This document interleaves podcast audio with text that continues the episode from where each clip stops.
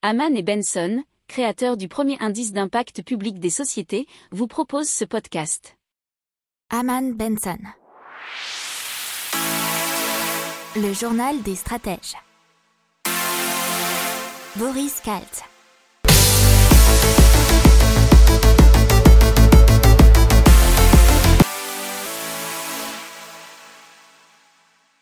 Passe à Kianos et ses microalgues qui vient de réaliser une levée de fonds de 2,6 millions d'euros pour développer des compléments alimentaires qui améliorent les capacités physiques et cognitives et mieux gérer son stress et sa concentration. Alors, euh, Kianos Technologies a été fondée en 2016 à Toulouse. Et donc, ils souhaitent cultiver leurs microalgues à grande échelle dans des bassins artificiels. Euh, on les connaît déjà puisqu'ils ont fait un arbre à algues à Toulouse qui est capable de lutter contre la pollution urbaine. Alors ce prototype a été installé sur les remblages Jean Jaurès, qui est pas loin du Capitole, euh, depuis septembre 2020. Et qu'est-ce qu'elles font ces algues? Elles absorbent les polluants présents dans l'atmosphère et rejettent un air épuré.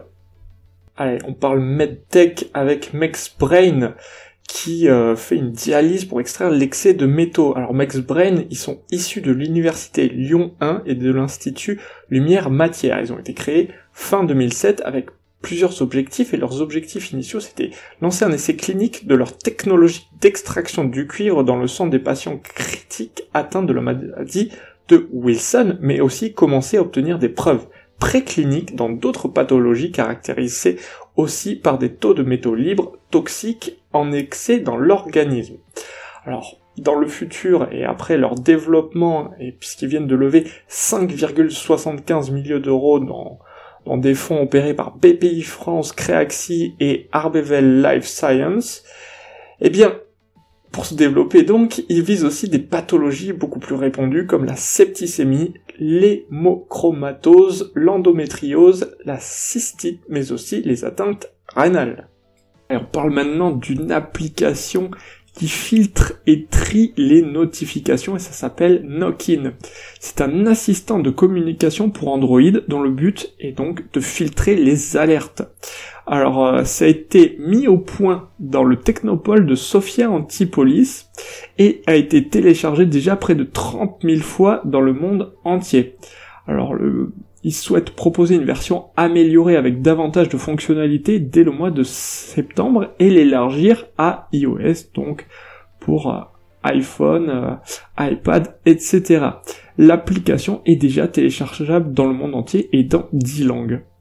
Et donc pour commencer, on va euh, bah, se consacrer à Grégoire Kaplan, qui était un ancien docteur en géochimie et qui au moment du premier choc pétrolier s'était demandé s'il était possible de fabriquer un carburant produit avec n'importe quel déchet végétal. Et effectivement, il l'a réussi, il a nommé le carburant K.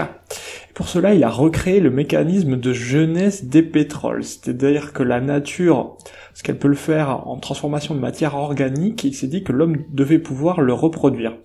Et effectivement, il parvient à transformer les celluloses de végétaux en sucre par hydrolyse, puis en acide gras par fermentation bactérienne. Ensuite, il a appliqué le procédé mis au point par l'allemand Kolb en 1849 sous électrolyse, avec les acides gras qui se transformaient en hydrocarbures saturés. Alors il faut savoir qu'avec ce procédé, 4 kg d'herbe sèche donnent 1 kg d'or noir en moins d'une semaine.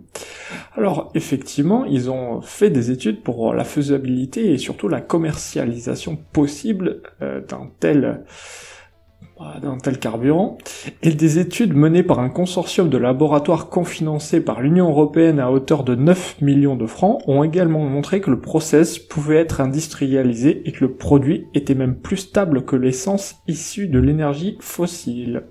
Et ça selon Grégoire Kaplan. Et ça c'était en 1973 où l'homme a déposé un brevet pour cette invention apparemment, les banques étaient prêtes à suivre. Un groupe allemand s'était même engagé à acheter le carburant produit, mais ils n'ont jamais trouvé d'investisseurs pour industrialiser le procédé. En 2002, une nouvelle étude avait montré que le coût de production de cette essence végétale était identique à celui de l'essence fossile. N'oubliez pas de vous abonner au podcast, mais pourquoi pas aussi à notre newsletter La lettre des stratèges qui est gratuite, vous en trouverez dans les infos de l'émission, mais aussi sur notre site internet Aman Benson Stratégie, rubrique média La lettre des stratèges. On continue dans ce procédé de transformation des végétaux en carburant avec, euh, on a vu en 2017 Sogreen, qui étaient des Belges qui produisaient euh, ce qu'ils disaient de la grassoline en anglais, vous comprendrez le jeu de mots, ou de l'herburant en français. Un biocarburant produit en accéléré grâce à l'injection de bactéries dans l'herbe. Alors, euh, ça vient de l'idée de Gallois qui avait en effet lancé le projet Crassohol en 2009 à partir d'une plante fourragère extrêmement répandue au Royaume-Uni. Un seul hectare pouvait produire jusqu'à 4500 litres d'éthanol. Alors, la production a été accélérée grâce au beige, cependant, il euh, faut bien noter que le procédé reste toutefois polluant. Alors, il est obtenu après introduction d'une bactérie, le Clostridium, et la transformation des sucres présents dans l'herbe en acide lactique, lui-même converti en décane.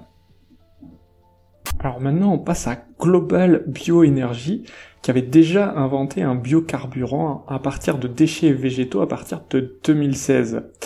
Et effectivement, puisqu'il récupérait les végétaux et autres résidus agricoles ou forestiers, principalement de la paille de blé, pour produire des hydrocarbures liquides à partir de la fermentation de biomasse.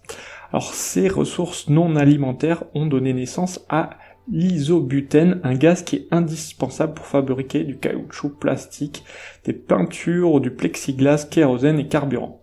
Alors, pour produire de l'isobutène, des bactéries génétiquement modifiées et plongées dans une cuve de 500 litres ont transformé les sucres, glucose et saccharose contenus dans les végétaux. La fermentation génère ensuite un gaz qui contient cet isobutène. Alors, contrairement à d'autres solutions alternatives comme le bioéthanol, il n'est pas nécessaire de modifier ou de limiter son pourcentage pour que cette isobutène circule dans les injecteurs d'un moteur. Et on va voir euh, dans une autre partie que euh, Global Bioénergie s'est ensuite penché plutôt vers les réacteurs d'avion. Effectivement, ça, ça a été vu euh, fin 2020, puisque l'entreprise Global Bioénergie continue de développer l'isobutène à partir de matières premières végétales, et notamment en, utilisant des sucres de bois et de résidus pétraviers. Alors, dans le cadre de la procédure de certification de l'ASTM, qui est une agence de certification internationale faisant référence pour l'aéronautique, Global Bioénergie a présenté ces derniers mois des résultats des analyses physico-chimiques de ses premiers lots aux constructeurs et motoristes. Apparemment, euh, les réponses et les retours ont été plutôt bons, puisque les opérateurs aéronautiques les ont encouragés à confirmer la répétabilité des résultats et à réaliser une liste réduite de tests fonctionnels de carburéacteurs contenant 10% ou 50% de leurs composés d'origine renouvelable. Donc ce sont des retours assez prometteurs et surtout pour l'utilisation de ces biocarburants euh, dans l'industrie aéronautique. Pour approfondir ces sujets, abonnez-vous à la newsletter de Haman et Benson et écoutez nos autres podcasts que vous retrouverez dans les notes de l'émission ou sur notre site internet.